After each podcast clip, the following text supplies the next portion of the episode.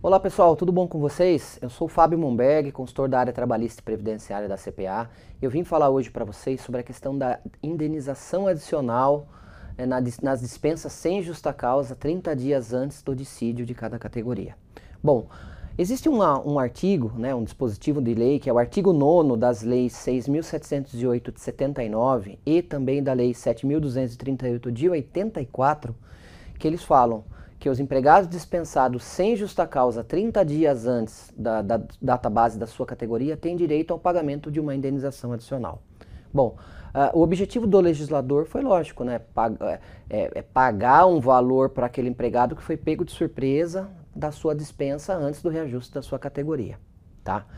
É, e claro, a norma fala dispensa sem justa causa. Qualquer outro tipo de dispensa, seja por justa causa, pedido de demissão, é, rescisão em comum acordo, qualquer outra, não é devido ao trabalhador essa indenização. É só nas dispensas sem justa causa. E desde que o término em si do vínculo termine 30 dias antes do dissídio.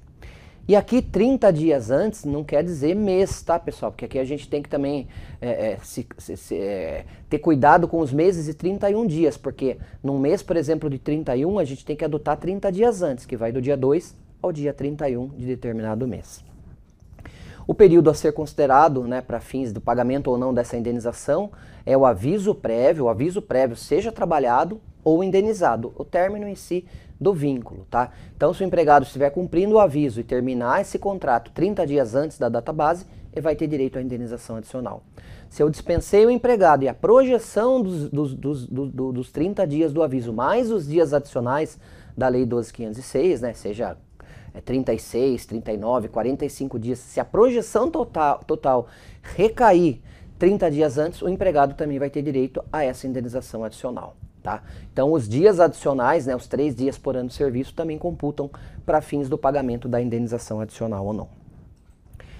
É, o valor da indenização, né, apesar da norma falar em salário, o entendimento da jurisprudência né, da, do, do, TST é no sentido de que, além do salário contratual, também parcelas de natureza salarial, como é, adicionais que habitualmente o empregado recebe, como insalubridade, periculosidade, é, horas extras, adicional noturno, vai compor a base para essa indenização. Uma dúvida muito comum, pessoal, é no caso de, de, de, término de contrato determinado, como por exemplo o contrato de experiência. No término em si do contrato, no último dia pactuado pelas partes, mesmo 30 dias antes do dissídio, não é devido ou a indenização adicional para o empregado. Tá? Por quê? Porque ele não está sendo dispensado sem justa causa. Já na rescisão antecipada de um contrato de experiência, por exemplo, é, sem cláusula securatória do direito recíproco de rescisão, que é aquele artigo 481 da CLT, o empregado, em tese, também não tem direito a esse tipo de indenização, tá? Essa cláusula não é muito comum nos contratos de, experiência, tá? São em contratos determinados longos. Mas, se tiver essa cláusula securatória do direito recíproco de rescisão, esse contrato ele passa a vigorar, em tese, né, os princípios de um contrato por prazo indeterminado. Aí o empregado passa a ter direito a essa indenização adicional na rescisão antecipada, se tiver essa cláusula, tá?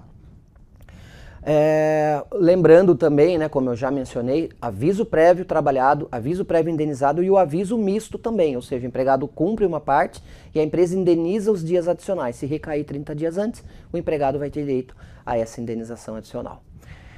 Outro ponto muito comum, se, se a dispensa do empregado ou, ou a, por exemplo, com a projeção do aviso prévio indenizado recair no mês do dissídio, aí não é devida a indenização adicional. Aí é devido para o empregado somente as diferenças das verbas rescisórias pagas já com o reajuste da categoria, ou seja, aquelas verbas que se projetam no mês ou após o dissídio da categoria. Tá? Então é isso, pessoal. A indenização adicional, né, trazida lá pelo artigo 9 das leis 6708 de 79 e 7238 de 84, só é devida para os empregados que forem dispensados sem justa causa e que o vínculo em si termine 30 dias antes do reajuste de cada categoria. E essa regra se aplica para todos os empregados, sem distinção, tá, pessoal? Incluindo aqui o empregado doméstico também, por mais que a Lei Complementar 150 não traga essa previsão. O entendimento é que para eles também se aplica essa indenização adicional. Por outro lado, qualquer outro tipo de rescisão que não seja sem justa causa, ou seja, pedido de demissão, é, rescisão consensual, dispensa por justa causa e qualquer outra, o empregado não tem direito a essa indenização adicional.